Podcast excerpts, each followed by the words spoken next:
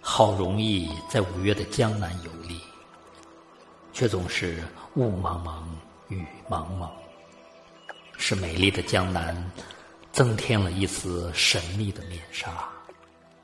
尽管在风雨中，却怎么也抵挡不住江南对我的诱惑。我依然冒着滂沱大雨，徜徉在江南古镇。似乎因了这场雨，江南更显朦胧和妩媚。远看那小桥流水。人家淡淡的罩上了一层薄纱，好似一幅水墨丹青。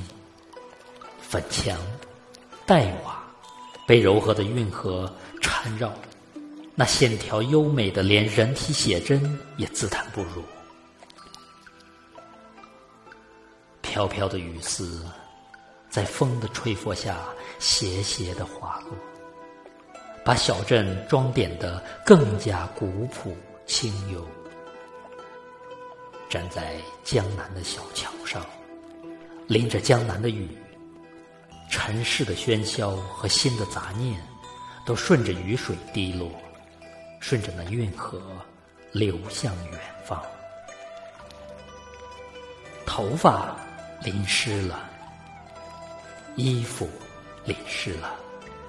鞋也灌满了水，可心却十分的快畅。烟雨中的江南古镇，远看水香飘渺，近听雨落无声。雅致的园林在雨中仍是那么气宇轩昂，细致精妙的砖雕石刻。曲桥回廊，假山河池，更是野浦成趣，清新自然。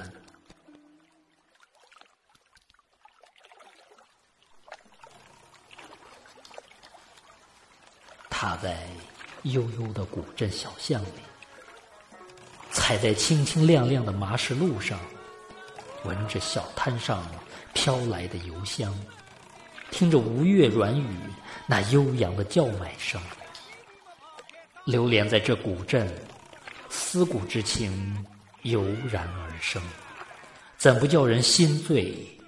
怎不叫人心牵？该走了，可多情的雨仍下个不停。江南人留客不说话，只有小雨沙沙的下。好像对着我说：“留下吧，留下吧。”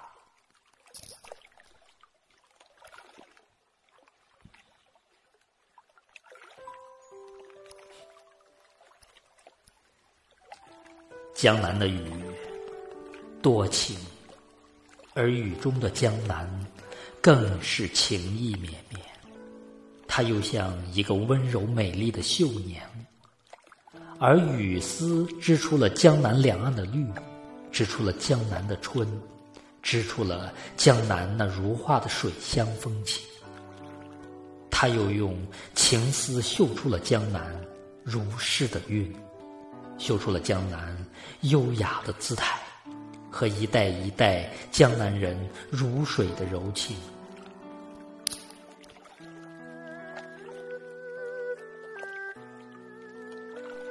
我真的不舍，